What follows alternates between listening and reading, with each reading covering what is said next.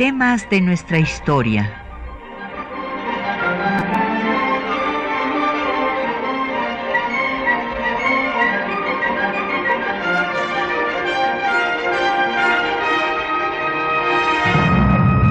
Un espacio que difunde el conocimiento del pasado para comprender nuestro presente. Programa a cargo de la maestra Patricia Galeana.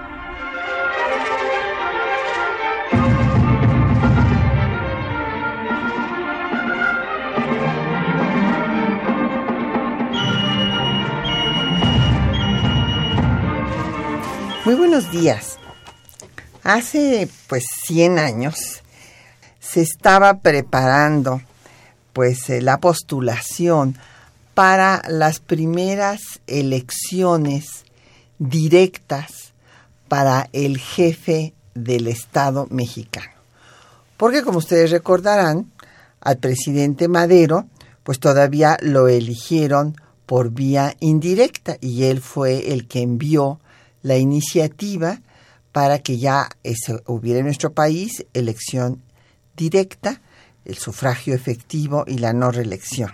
Sucumbe el gobierno de eh, Madero, viene todo el proceso de la revolución constitucionalista en contra de la contrarrevolución de Huerta, y entonces es cuando al triunfo del constitucionalismo, pues se va a formar el Partido Liberal Constitucionalista que va a, proclamar su candidato a Carranza. Y bueno, pues hoy vamos a dedicar nuestro programa a hablar de los partidos políticos, desde su origen en las logias masónicas hasta ese momento en el que hay una proliferación de partidos cuál ha sido el sentido de estos y bueno, pues también podemos vincularlo con nuestro tiempo presente. Y bueno, tenemos el gran gusto de recibir aquí en temas de nuestra historia al maestro, al doctor Armando Hernández Cruz, eh, que es el magistrado presidente del Tribunal Electoral de la Ciudad de México, pero que es catedrático, bueno, se formó en nuestra universidad, es catedrático de la misma universidad en el posgrado de la Facultad de Derecho y obviamente especialista en estos temas. Bienvenido Armando, qué gusto que estés aquí con nosotros. Muchas gracias doctora, un honor. Y bueno, también como cada eh, viernes en temas de nuestra historia, tenemos publicaciones para que ustedes puedan profundizar en el tema que tratamos. Y bueno, como obviamente eh, pues los partidos políticos son organizaciones que tienen como finalidad que sus miembros eh, ocupen el poder para llevar a cabo, eh, bueno, este es lo que esperamos además, un programa un programa de gobierno que eh, a veces pues se olvidan luego los partidos de, sus programas, pero en principio esto es el objetivo de los mismos. Y el tema, pues desde que surgen las ideas liberales y bueno, y nos podemos ir más atrás desde la antigüedad clásica, el paradigma de, los, de las organizaciones políticas, pues es la democracia. Es el gobierno del pueblo, para el pueblo y por el pueblo. Y entonces les vamos a dar eh, una obra que acabamos de publicar en el Instituto Nacional de Estudios Históricos de las Revoluciones de México, de José Waldenberg, que es eh, la concepción eh, de la democracia en el constituyente de 16-17 con relación a la de 56-57. Es un tema muy interesante y que está vinculado, bueno, pues con lo que vamos a ver ahora con los programas de los partidos políticos en esos años. Así es que llámenos tenemos como siempre a su disposición el 55 36 89 89 con cuatro líneas, una alada sin costo 01 800 505 26 88, un correo de voz 56 23 32 81 y puede usted mandarnos también un correo electrónico a temas de nuestra historia arroba yahoo unam.com.mx y en Twitter estamos en arroba temas historia y en Facebook temas de nuestra historia UNAM. Y el programa queda en línea pues una semana en el www.radiounam.unam.mx.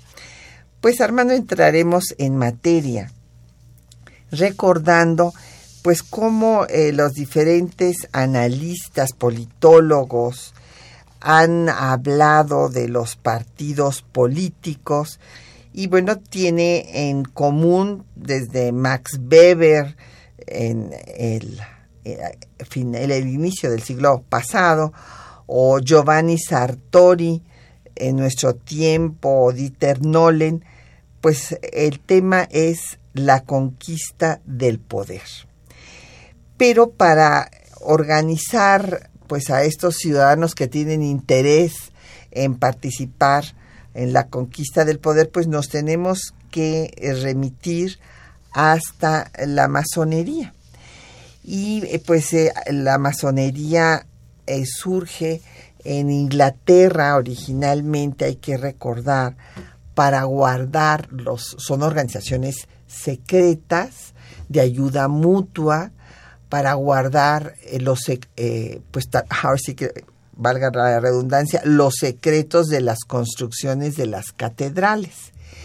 Y en York, eh, al norte de Londres, ya cerca de Edimburgo, donde está para mi gusto la catedral más hermosa de Inglaterra, ahí en la ciudad de York surge el rito de los yorquinos, que después va a ser acá muy importante.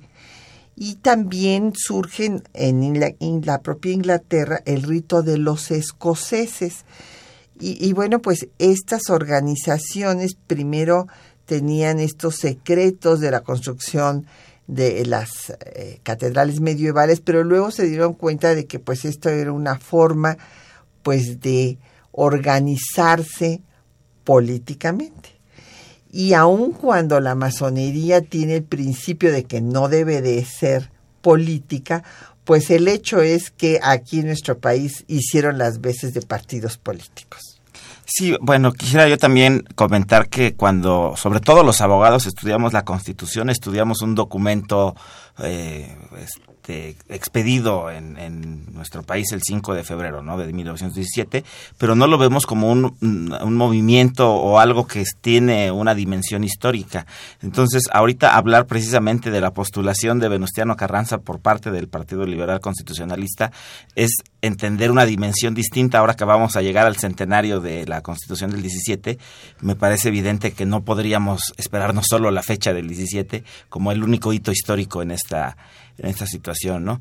Y regresándonos al, origen del sistema de partidos en nuestro país y precisamente en este punto culminante de la postulación de Carranza, en el siglo XIX efectivamente las logias masónicas fungían como modelos de organización que el tema de, de, las construcciones es además una alegoría, no solo es la construcción de las catedrales, sino el, el, la posibilidad de el desarrollo humano, de, de, alegóricamente se dice tallar la piedra en bruto para mejorar eh, de manera filosófica eh, al la, ser humano. Al ser humano y, y, en esto pues la actividad política forma parte de, de ciertas líneas de interés que eh, las logias también proclaman sobre el desarrollo de los de los seres humanos.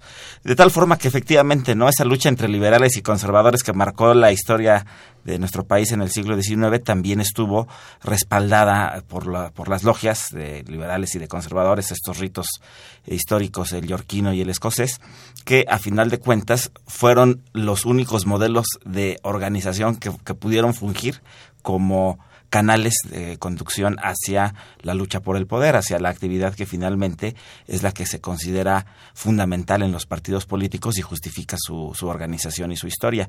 Aunque, por supuesto, la diferencia, creo yo, básica es que todo lo que los trabajos de organización que tenían la característica de partidos políticos antes de la ley de 1911 no lo eran formalmente. La diferencia es, es radical con la ley de 1911 es que les da ya una personalidad jurídica a estas organizaciones de ciudadanos que con una ideología, con fines de beneficio colectivo, que con una identidad o con una misma visión de país trataban de conformar grupos eh, ideológicos sociales para acceder al, poder y ejercerlo de determinada forma.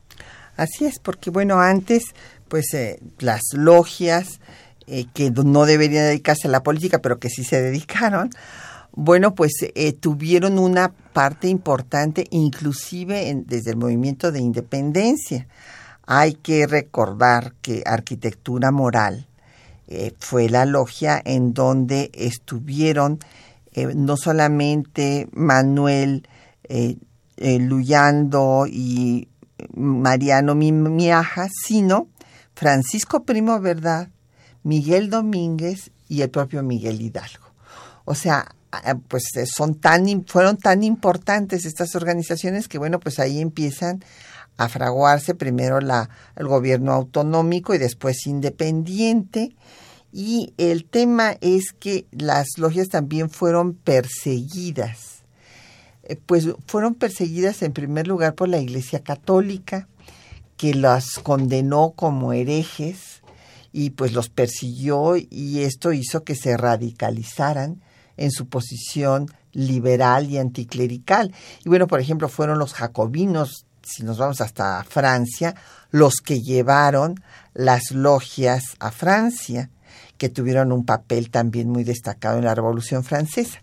Pero después viene un momento de satanización, no solamente por parte de la Iglesia Católica, que tiene un papel definitivo en el tema, sino que hay conflictos entre los escoceses que eran los antiguos este, realistas y que su líder era Bravo, Nicolás Bravo, que tenían pues una mayor pues eh, idea a las tradiciones, eh, no querían cambios, eh, estaban por primero por la monarquía, después por la república unitaria y, después fueron los conservadores. O sea, hay, hay una línea de continuidad en estas ideas, mientras que los yorquinos son los eh, federalistas, independentistas primero, insurgentes después, y federalistas y liberales, juaristas, pero estas luchas que se dan entre las dos logias llevan a que pues se proscriban las logias por un tiempo y también a que se forme el rito nacional mexicano al que va a pertenecer Benito Juárez.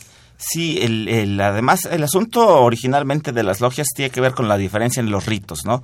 El trabajo en logia es un trabajo de este, solemnidad, de ritos solemnes, y en principio las únicas diferencias eran esas.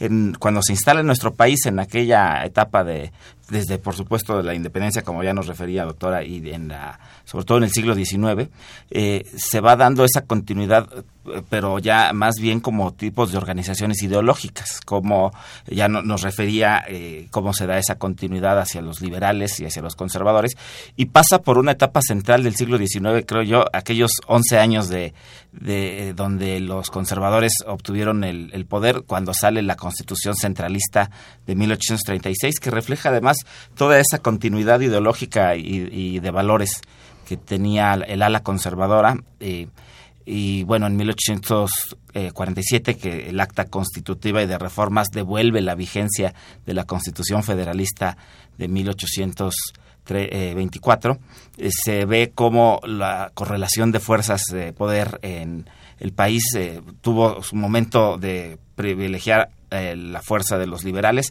y su momento de, esa etapa del 36 al 47 en que los eh, conservadores obtuvieron el poder eh, con aquella figura también tan interesante del supremo poder conservador una equilibrador un, cuarto poder. un, cuarto poder un antecedente muy interesante que muchas veces los mexicanos no conocemos cuando se hacen actualmente estudios modernos sobre control constitucional y todo y no nos remitimos a nuestra historia donde ya tuvimos una figura de este tipo no ese supremo poder conservador pero luego, la, por supuesto, la guerra de eh, reforma, ¿no? El, tema de, Juárez y su pertenencia a una logia que también ha sido fundamental eh, para que las logias actualmente mantengan el... Eh, eh, cierta vinculación política, es decir, si Juárez fue masón, pues evidentemente se ve como algo normal, como algo natural que haya cierta relación entre la actividad masónica y la, y, la política. Claro. Y justo, pues vamos a hacer una pausa para escuchar un himno masónico y pues recordar que, bueno, este rito nacional mexicano lo que pretendió fue acabar con las riñas entre los escoceses y los yorquinos y al mismo tiempo paralelamente van a empezar a hablarse, aunque no se constituyan formalmente ni tengan personalidad jurídica, como muy bien nos explicaba el doctor Hernández Cruz, se va a hablar del Partido Liberal por parte de Mora, que le quería dar la denominación además de Partido Progresista, Partido del Progreso más bien, y el Partido Conservador encabezado por Lucas Salamán. Entonces escuchemos pues un himno masónico.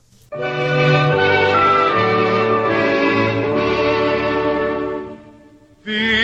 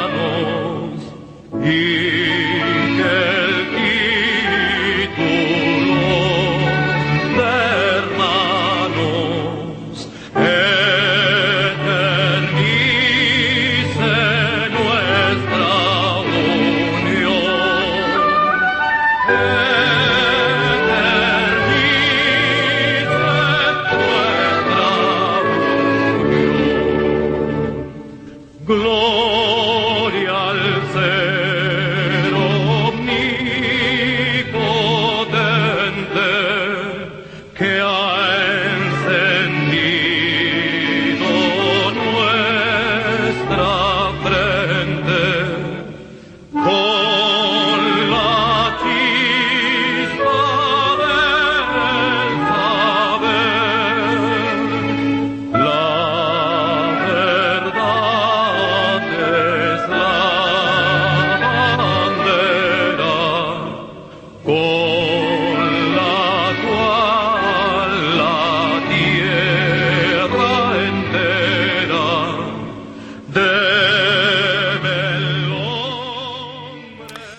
mientras seguimos escuchando de fondo el himno masónico, nos han empezado a llegar una serie de preguntas y comentarios.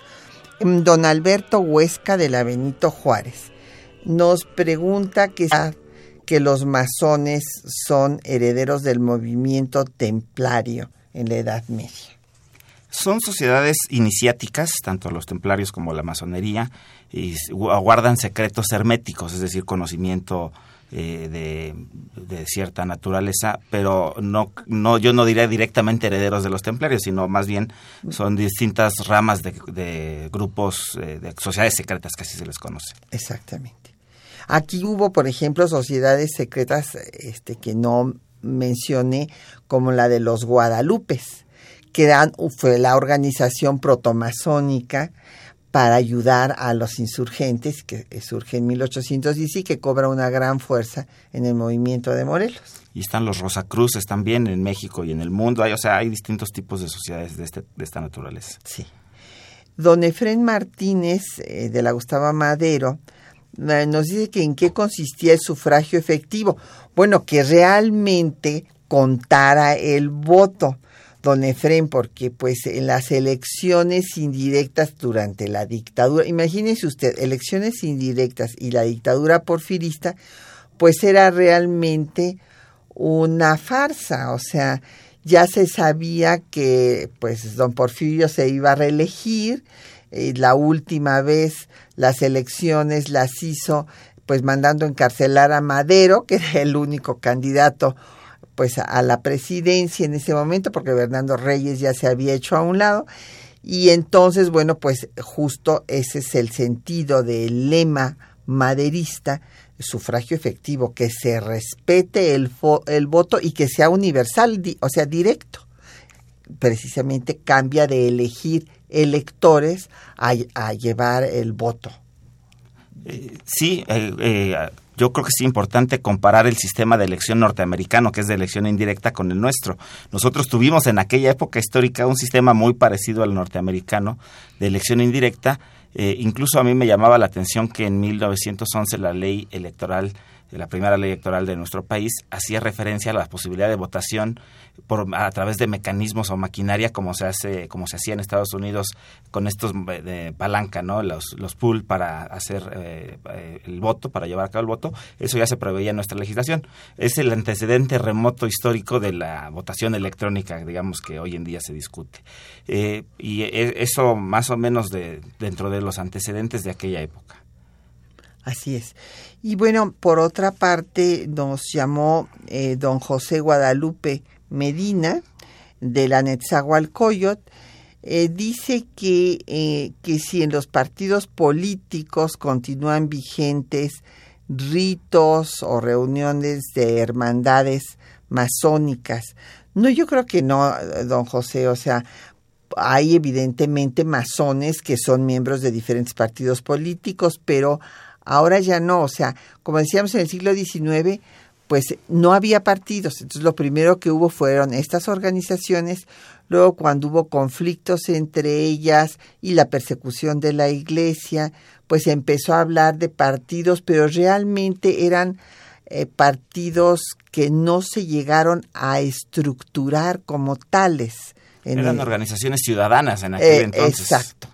Y este y que además este pues en el caso del Partido del Progreso pues lo que tuvo fue un programa que intentaron poner en práctica con Gómez Farías, pero luego viene Santana y pues acaba con todo ello y, y pues no existe el partido. Ahora, el Partido Conservador, aunque su cabeza más brillante era Lucas Alamán, tampoco llegó a tener estatutos o algo que se le pareciera, sino que eran las reuniones de las tendencias políticas, digamos. Y ya va a ser al finalizar el siglo cuando empiecen a hablarse otra vez de partidos los que apoyaban a Juárez, a Lerdo, eh, a Porfirio Díaz, pero finalmente no tienen una estructura tampoco hasta que venga pues ya el movimiento eh, revolucionario. La entrevista a Díaz Krillman es un detonador. Se acordarán ustedes que en 1908 Porfirio Díaz dice que, bueno, así considerándose el gran padre de la patria, el abuelo, dijéramos, de la patria en ese momento, pues dice que ya el país está maduro, que ahora sí ya llegó el tiempo de que él se retire y que pues eh, tomen los mexicanos sus propias decisiones. Y surgen una bola de partidos políticos, pero pues algunos estudiosos de Porfirio Díaz dicen que esto nada más fue una estratagema del dictador para cortarles la cabeza a todos los que se movieran y volverse a reelegir de todas maneras. Y legitimarse además así, ¿no? Con una elección. Apertura. Así es. Sí. Y eh, también nos llamó Agustín Alcaraz de la Benito Juárez sobre cómo era la elección de los gobernadores. El sistema electoral de nuestro país en aquellas épocas, tanto la dictadura de Porfirio Díaz como unos años después de la revolución, era un sistema que basaba todo el proceso en los municipios, es decir, los municipios eran los encargados de organizar los procesos electorales y subían todos los procesos, tanto de presidentes municipales, gobernadores, elecciones de diputados y presidente, todas las elecciones se organizaban localmente. Este, de, de ahí que viene incluso ahora la figura de los distritos electorales, ¿no? De cómo nuestra organización empezaba de lo micro hacia lo macro, hacia el Estado federal, y cómo curiosamente hoy en día estamos en el modelo inverso, que queremos centralizar toda la organización en un solo organismo nacional, ¿no? Cómo pasamos de que la elección se organizara distritalmente, regionalmente por autoridades eh, de, municipios, y todavía hay una reminiscencia histórica en el artículo 115 constitucional, el artículo que rige al municipio, sobre los jefes políticos y autoridades intermedias entre el gobernador y el presidente, que eran precisamente estos los encargados de organizar procesos electorales desde los municipios para llevar a cabo hacia el centro, para ir recogiendo la información hacia el centro y determinar quién había sido el vencedor, por ejemplo, en una contienda presidencial, lo cual, por supuesto, que dado el nivel de desconfianza que hay en nuestro país, eh, este modelo se ha ido centralizando históricamente de un extremo a otro para tratar de generar más confianza. Así es, y bueno, y esto nos remonta, el programa pasado lo dedicamos justo a ver cómo se cambiaba en las elecciones y recordarán nuestros radioescuchas que nos acompañaron el viernes pasado que este sistema eh, pues venía desde la elección para los diputados provinciales a las Cortes Españolas de Cádiz. Y entonces había el registro de la parroquia, después era el partido y después ya era la provincia. Entonces iba justamente, como decía el doctor Hernández, de lo micro, digamos, de la célula. Ahora es el municipio, pero pues en ese momento era la, parroquia, Así es. ¿Verdad? Y, este, se extendía a un círculo más grande y después ya se mandaba al elector, ¿verdad? Bueno, se elegía a los electores para ver en ese caso quién iba a las cortes gaditanas pero este sistema quedó después en la independencia. Sí, y precisamente se elegían desde los representantes parroquiales para ir a conformar el órgano electoral en este sistema de elección indirecta.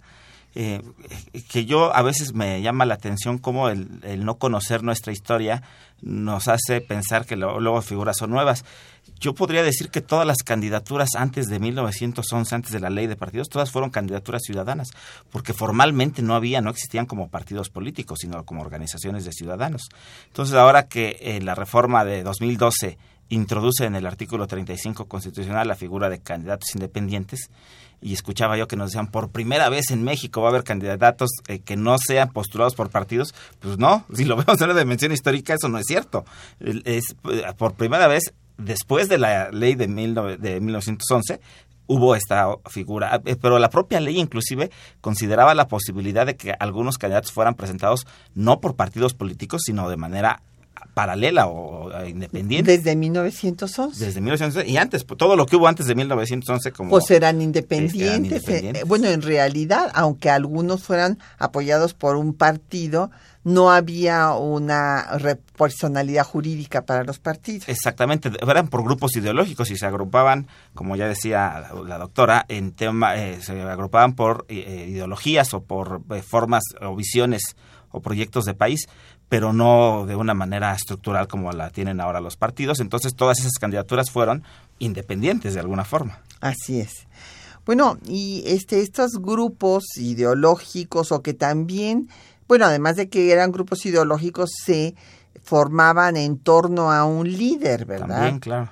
Como pues los científicos en torno a Díaz o el Círculo Nacional Porfirista, y después eh, surge en oposición el Círculo Ponciano Arriaga, Liberal Ponciano Arriaga, el Partido Liberal, y después pues el Partido Antireeleccionista de Madero, y ahora estamos recordando asimismo al Partido Liberal Constitucionalista que en 1916, justamente en octubre, va a postular a Carranza para las elecciones que se realizarían en marzo de 1917, ya conforme a la nueva constitución. Entonces vamos a hacer una pausa para escuchar eh, los textos que les hemos preparado para esta mañana. Ahí eh, oirán ustedes cómo Emilio Portes Gil, quien fuera presidente de México y también miembro de este partido que postula Carranza, refiere en su autobiografía de la Revolución Mexicana cómo se constituyó este partido, quiénes eran sus miembros, cuál fue su programa y finalmente cómo lanzaron la candidatura de Venustiano Carranza. En su autobiografía de la Revolución Mexicana, Emilio Portes Gil narra el nacimiento del Partido Liberal Constitucionalista del que formó parte. Escuchemos. El Partido Liberal Constitucionalista se fundó a mediados del año de 1916, siendo sus principales organizadores los civiles y militares que habían tomado parte activa en la revolución. A las sesiones concurrían, entre otros distinguidos militares, los siguientes: Álvaro Obregón, Pablo González, Benjamín Gil, Eduardo Hey, Manuel García Vigil, Armando Aguirre, Esteban Vaca Calderón, Francisco Serrano, José Siurov, Jesús M. Garza, Aaron Sáenz, Miguel A. Peralta, Salvador Alvarado, Fernando Aguirre Colorado y muchos más de indiscutibles méritos revolucionarios. Entre los civiles, recuerdo a don Rafael y Juan Subarán Campmani, Cudberto Hidalgo, Hermilo Pérez Abreu, José Inés Novelo, Jesús Acuña, Rafael Martínez de Escobar, Claudio N. Tirado, Froilán C. Manjarres, Juan de Dios Bojorques, José Inocente Lugo, Luis Sánchez Pontón, Luis G. Monzón, el que escribe, y otros ciudadanos de aquella época. El programa del Partido Liberal era el de la revolución, sufragio efectivo, no reelección, reforma agraria, leyes del trabajo y previsión social, independencia de los poderes, pronta y expedita administración de justicia, autonomía de los ayuntamientos, respeto a la soberanía de los estados y demás principios democráticos, sociales y políticos que después han sido adoptados por todos los partidos revolucionarios. En aquella época, sin duda de romanticismo revolucionario, los fines que se perseguían eran utópicos, pero muchos llegaron a realizarse y han seguido realizándose posteriormente. Se peleaba por algo que se creía factible y patriótico. Había respeto a la independencia de los poderes legislativo y judicial, y los gobernadores de los estados tenían una personalidad que era tomada en consideración por el gobierno federal. Por lo general, estaban al frente de los destinos de las entidades federativas, militares o civiles que habían participado en la lucha armada y gozaban de prestigio en sus respectivas entidades. Las asambleas del Partido Liberal Constitucionalista se celebraban noche a noche en los lujosos salones del antiguo Jockey Club en el Palacio de los Azulejos. Como las sesiones de la organización coincidían con la celebración del Congreso Constituyente de Querétaro, y en esos días se discutían los artículos tercero, 27, 28, 123 y 130 de la Carta Magna, las sesiones del partido se prolongaban hasta las altas horas de la noche. Martínez de Escobar, Froilán C. Luis G. Monzón, Juan de Dios Bojorques, el doctor Miguel Alonso Romero, que asistían a las asambleas y eran además constituyentes del grupo radical que encabezaban Mújica, Jara y otros legisladores, aprovechaban la tribuna para hacer conocer a los asistentes cuál era el sentir de la mayoría del constituyente. Consideraban que al final tendrían que aprobarse las reformas avanzadas que inspiraron los artículos tercero, 27, 123 y 130 de la Constitución. Los constituyentes radicales, Martínez de Escobar, Bojorques, Monzón, recibían el estímulo de los miembros del Partido Liberal Constitucionalista. Algunas veces también veíamos a don Andrés Molina Enríquez, quien con el ingeniero Pastor Rué fueron los verdaderos autores del artículo 27 constitucional. Al verificarse las elecciones de poderes federales, se planteó la cuestión de si el Partido Liberal Constitucionalista debería apoyar la elección del señor Carranza. García Vigil, Ciurov, Sánchez Pontón, Peralta, Cudberto Hidalgo y otros se oponían a aquella elección, calificándola de violatoria del principio de la no reelección. Durante tres o cuatro sesiones se discutió este asunto, y al final la Asamblea aprobó un acuerdo en el que se sustentaba la tesis de que la elección del señor Carranza sí era una reelección, pero que por una consideración muy especial para el hombre que había sacrificado su bienestar, encabezando la revolución para restaurar el orden constitucional, por esta sola vez el Partido Liberal Constitucionalista apoyaría aquella elección. El primer jefe permaneció impasible como era su costumbre, y se esmeró por dar toda clase de garantías a los votantes. Finalmente, Venustiano Carranza tomó posesión de la presidencia el primero de mayo de 1917 como candidato por el Partido Liberal Constitucionalista.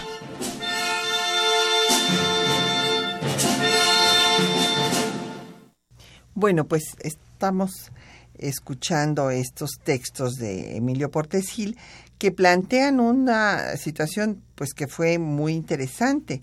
O sea, así como Porfirio Díaz había evitado que Sebastián Lerdo de Tejada fuera elegido para un segundo periodo, aun cuando el primero había ocupado el poder para sustituir a Benito Juárez, pues que se había muerto y bueno, pues no lo dejó Porfirio Díaz. Ahora también hubo quien eh, este, hace 100 años cuestionara el tema de don Venustiano Carranza porque pues había sido el primer jefe, había pues gobernado al país eh, todo este proceso de la revolución mientras salía Huerta, había dado leyes, en fin, entonces algunos sí cuestionaron que era una reelección, pero finalmente pues se impuso y triunfó. Ese antecedente del plan de Tuxtepec de 1876, ¿no? Muy interesante cuando Díaz se pronuncia contra lo que él consideraba la reelección de Lerdo de Tejada, a pesar de que había ocupado el cargo como interino. Y también a mí me llama mucho la atención como en el plan de la Noria Díaz eh, ah, combate la, no reelección, eh, en el caso de Juárez, ¿no? Este plan de la Noria de 1871 que también tenía ese objetivo.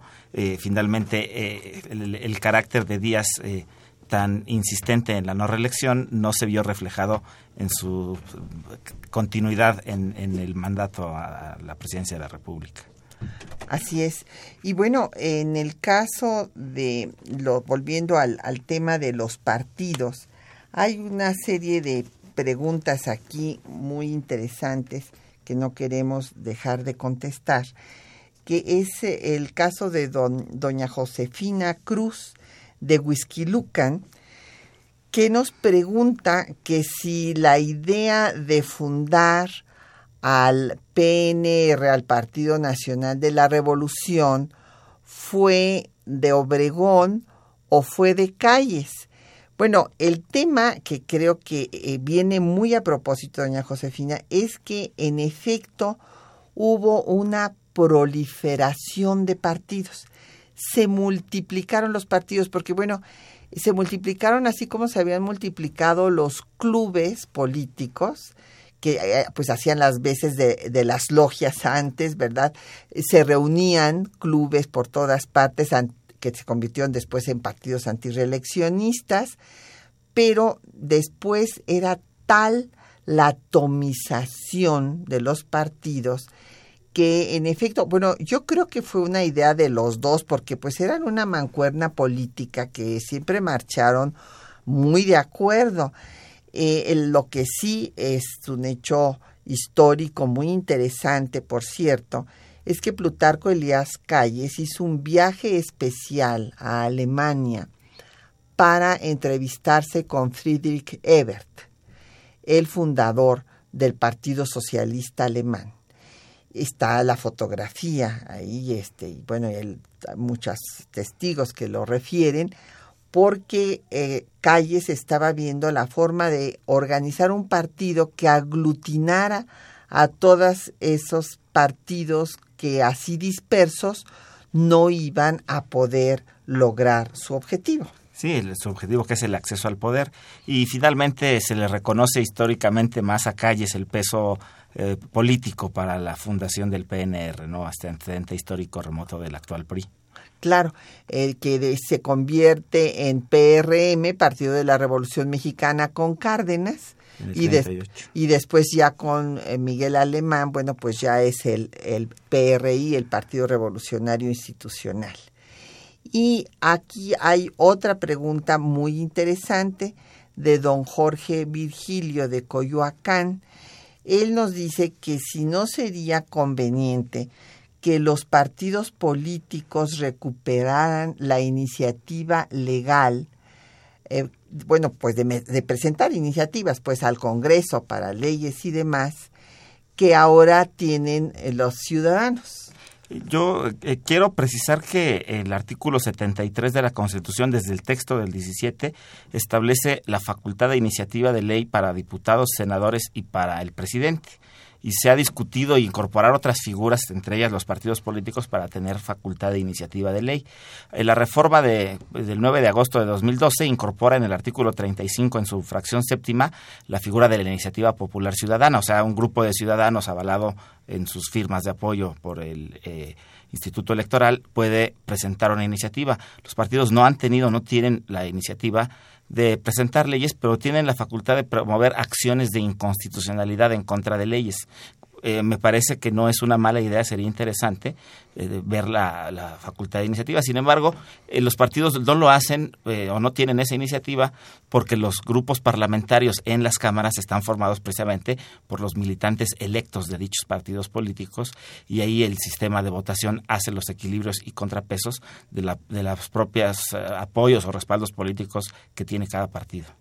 Sí, entonces en realidad no lo hacen los partidos por fuera, sino dentro, del, propio Congreso. Así es. ¿Verdad?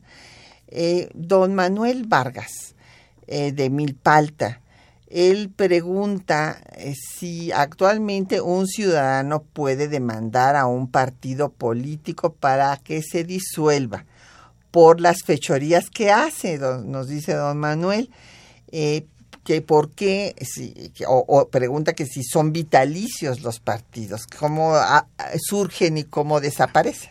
Ahí es muy interesante conocer el sistema actual de partidos. El, los partidos políticos tienen un registro que lo otorga el Instituto Nacional Electoral actualmente, precisamente desde esta histórica ley de 1911 que comentábamos, al darles personalidad jurídica a los partidos se les imponen requisitos y esos requisitos son para creación y para permanencia. Si un partido político no obtiene el 3% de la votación hoy en día, de la votación en alguna elección nacional, pierde su registro. Entonces no son vitalicias, estas organizaciones no son vitalicias. Eh, tenemos el caso del Partido Humanista que en la elección pasada, en la elección de 2015, no obtuvo el 3% de la votación y perdió su registro nacional, aunque también hay que recordarle al auditorio que los partidos tienen registros locales. Entonces, en la Ciudad de México el Partido Humanista tuvo más del 3% y se mantiene como un partido político local, ya no a nivel nacional desaparece esta figura. Y la otra parte de la pregunta que nos dice que si un ciudadano puede demandar a un partido político, eh, aunque el término correcto no es demandar, sí existe en la ley el procedimiento especial sancionador, en el cual los partidos políticos son sujetos por irregularidades eh, que cometan o que se aparten de los cauces legales o que eh, vulneren algún principio democrático, pueden ser sujetos al procedimiento especial sancionador, del cual conoce en, primera, en su primera parte, en la integración, digamos, de la averiguación, el Instituto Electoral y en su última parte, a nivel federal, la sala especializada del Tribunal Electoral del Poder Judicial de la Federación y en última instancia pueden llegar hasta sala superior. Hace apenas unos días la sala superior se pronunció sobre la, petición que se hizo de eh, quitarle el registro a un partido político por irregularidades graves en el proceso electoral de 2015 y la sala se pronunció en el sentido de que no, no eran las irregularidades de tal gravedad como para llegar a la pérdida del registro, sino que una serie de sanciones que se le vinieron imponiendo al partido como multas y eh, eh, limitación de sus prerrogativas y este, sanciones administrativas ya era suficiente para eh, castigar al, partido político independientemente de que de todas maneras la ciudadanía tiene la posibilidad de votar o no por determinados partidos según se evalúe su conducta y su actuación. Claro, y yo creo que ahí la ciudadanía pues es la que puede reprobar al partido, entonces pues se queda sin registro y desaparece. Así es. Pero hay algo que comentaba el, doctor Hernández hace un momento que es muy importante sobre eh, los candidatos independientes, porque se cree que es algo muy novedoso. Bueno, pues es que hubo candidatos independientes antes cuando no había partidos, entonces no es tan novedoso y es un poco pues volver hacia atrás. porque esto, eh, pues sí, yo entiendo que hay, ciudadanas y ciudadanos que están enojados con los partidos porque pues no, no se sienten representados por ellos, porque no cumplen con su plataforma ideológica, una serie de cosas, pero el tema es mejorar a los partidos, no desaparecerlos y que surjan candidatos independientes porque aquí pues regresaríamos al pasado. Sí, y hay que ver en el contexto histórico, hablábamos de la ley de 1911, la primera ley electoral que les da un origen a estos partidos. Hablábamos también de la creación del Partido Nacional Revolucionario como uno de los elementos ya fundamentales en el siglo pasado y creo que es importantísimo señalar la reforma constitucional del 77 y la ley electoral de ese año eh, la famosa LOPE, Ley Federal de Organizaciones Políticas y Procedimientos Electorales, en la cual se crea la figura de los diputados de representación proporcional. Gracias a esa figura, hoy en día existe pluralidad política, porque recordemos que hubo una época larga de la historia de nuestro país en donde hubo partido hegemónico que ganaba todas las elecciones para la presidencia de la República, diputados y senadores, de manera única, y ese sistema no eh, se hubiera podido modificar y no hubiéramos llegado a la pluralidad que tenemos hoy sin esa reforma de 1977.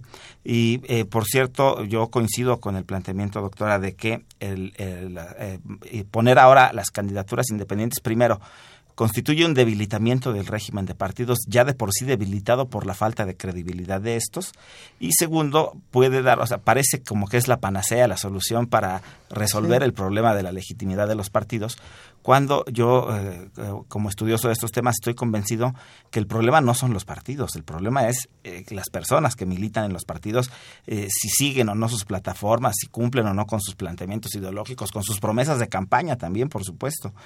Y, y también quiero resaltar brevemente la importancia que tienen las figuras de los diputados de representación proporcional. Hoy en día hay quien piensa que esos diputados no son electos por por los votantes y sin embargo yo invito a la gente a que cuando vaya a votar voltee su boleta y se van a dar cuenta que en la parte de atrás está la lista plurinominal por la cual estamos emitiendo el voto al mismo tiempo.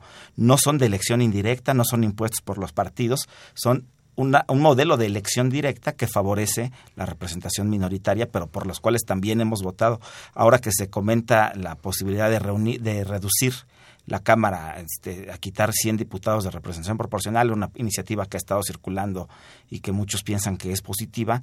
Yo creo que lo que haría esto es eh, evitar la pluralidad política y concentrar en dos grandes grupos o tres cuando mucho eh, de ideológicos eh, la toma de decisiones, lo cual pudiera restarle valor político a la pluralidad. Claro. Pues vamos a hacer otra pausa y como pues estamos hablando del el momento en el que se lanza candidato a Carranza, pues vamos a escuchar el corrido de Carranza con los hermanos Sáizar.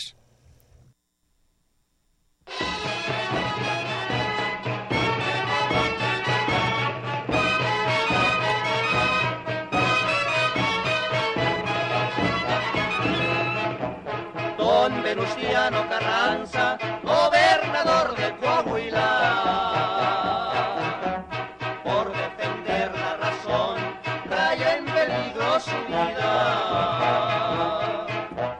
Ese estado de Coahuila dicen que le pertenece. Se levantó a defenderle en 1913.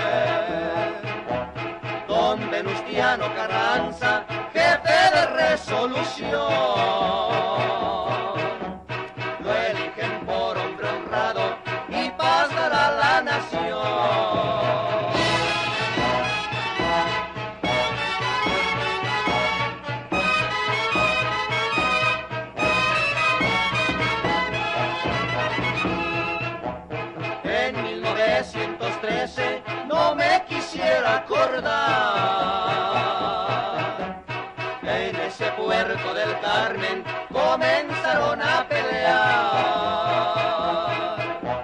Muera Victoria no Huerta, muera el gobierno fatal.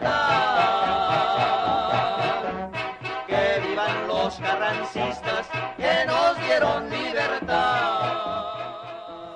pues nos han seguido llevando, llegando preguntas, este, comentarios y eh, nos eh, pregunta primero don Jesús Ríos de la Miguel Hidalgo que cómo se da la transformación del concepto ideológico del liberalismo para pasar a los radicales del Partido Liberal de los Flores Magón de 1906 con los anarquistas y después la formación del Partido Liberal Progresista. Bueno, don Jesús, a ver, pues es que estos eh, liberales se fueron radicalizando ante la persecución de que fueron objeto por parte de la propia dictadura.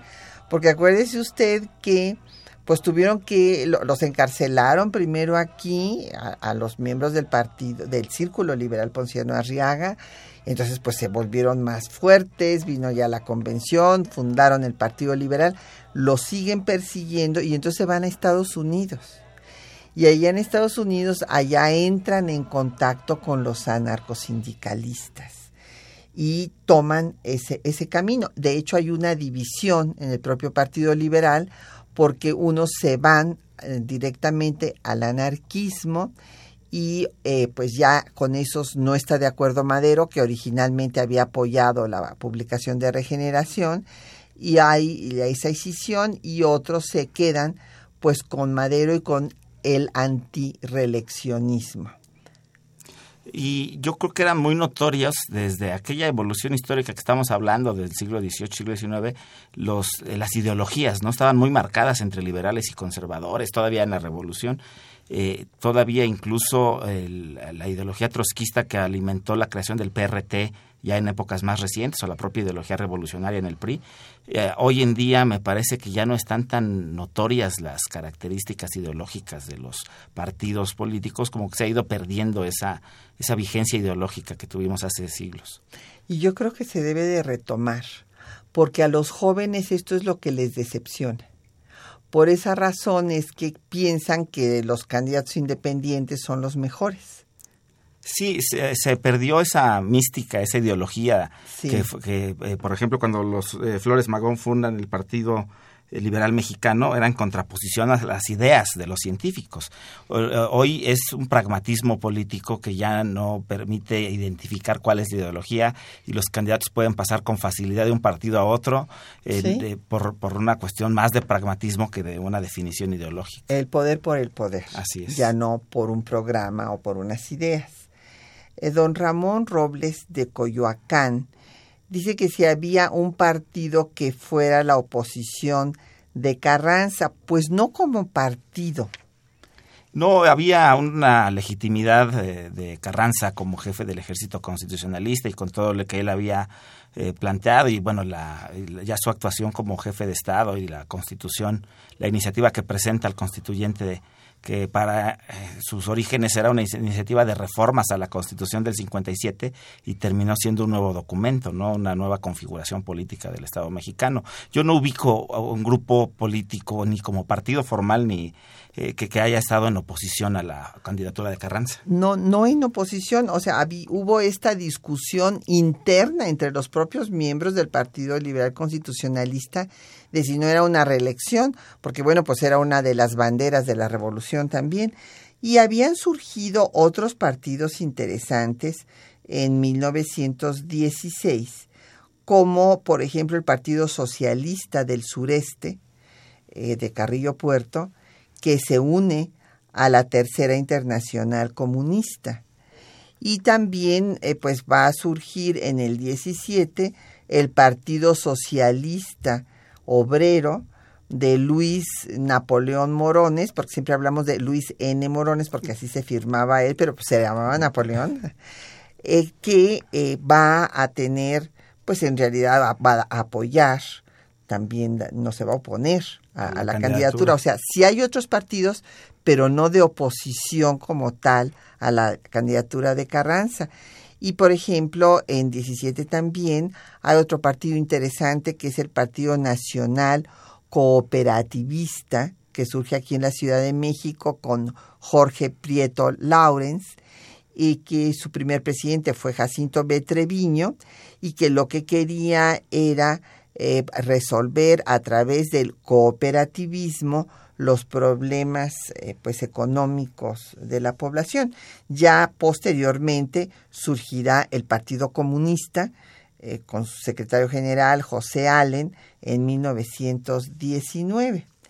Y, bueno, pues había algunos otros datos, ya nos faltan poquitos, pero eh, que el doctor Armando Hernández Cruz nos quería comentar sobre este tema. En el contexto histórico, un poquito antes del tema de Carranza, las elecciones presidenciales donde compite Juárez contra Porfirio Díaz, eh, de 1867 al 71, esas elecciones del 25 de agosto de 1867, y luego vienen eh, de 1871 al 74, otra elección que se celebró el 27 de agosto, el plan de la Noria de Porfirio Díaz contra Juárez para la no reelección, que es del 8 de noviembre del 71.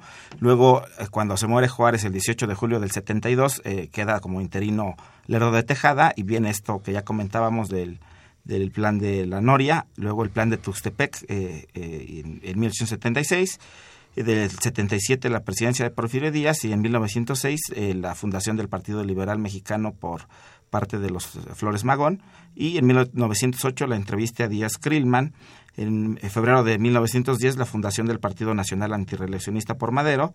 Eh, son algunos de los datos o antecedentes históricos que nos llevan ya a esta etapa que estamos comentando eh, en este programa.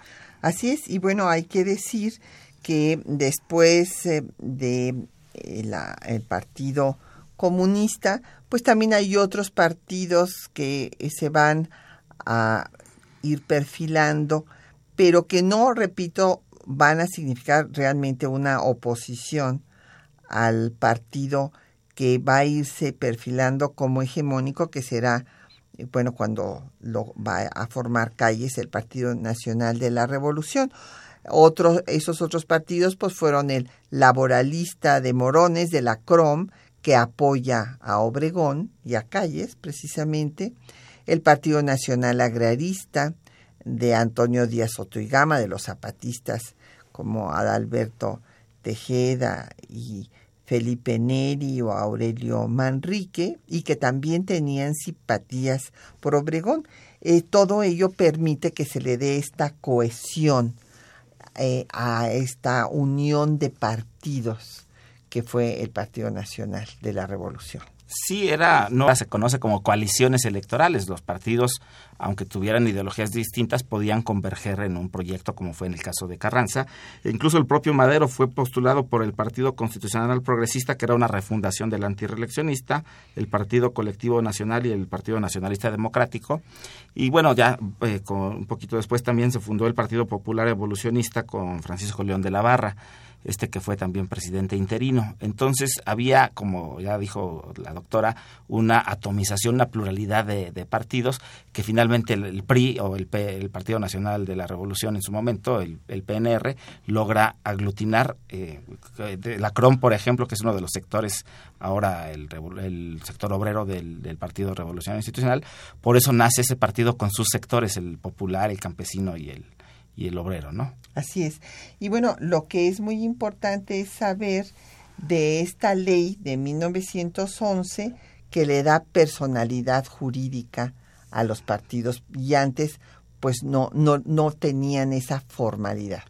el siglo pasado tiene dos reformas históricas en esta materia de partidos. La de 1911, la ley, bueno, la ley este, que les da la personalidad jurídica, y la del 77 que considera a los partidos como entidades de interés público, establece que su fin es promover la participación del pueblo en la vida democrática, contribuir a la integración de la representación nacional y hacer posible el acceso de los ciudadanos al ejercicio del poder público, pero dice el artículo 41 del 77 y todavía en su versión actual, que ese ejercicio del poder debe ser de acuerdo con los programas, principios e ideas que postulan mediante el sufragio universal, libre, secreto y directo, que cambia ya, eh, ahí ya se constitucionaliza la figura del sufragio directo. Así es, pues ha sido un gusto, Armando, que nos acompañes aquí en temas de nuestra historia.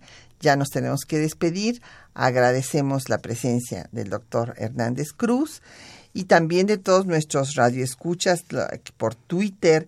Nos estuvieron mandando muchos mensajes a Naya por Facebook, José Alfredo Cid por Twitter, también eh, Ana Laura Olvera por Facebook, Jorge Jaramillo por Facebook, Arzadevi por Twitter y pues le agradecemos su apoyo eh, como siempre en los controles de audio a don Gerardo Zurrosa, en la producción a Quetzalín Becerril, en los teléfonos Erlinda Franco y Jacqueline Santos y Patricia Galeana se despide hasta dentro de ocho días. Ah, pero también faltó dar las gracias a nuestros compañeros que leen los textos, a Juan Stack y María Sandoval. Hasta dentro de ocho días.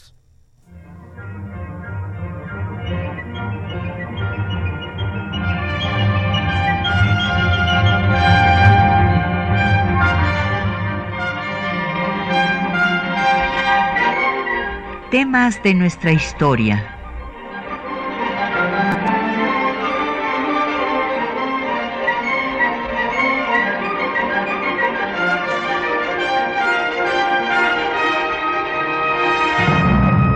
Un espacio que difunde el conocimiento del pasado para comprender nuestro presente. Programa a cargo de la maestra Patricia Galeana.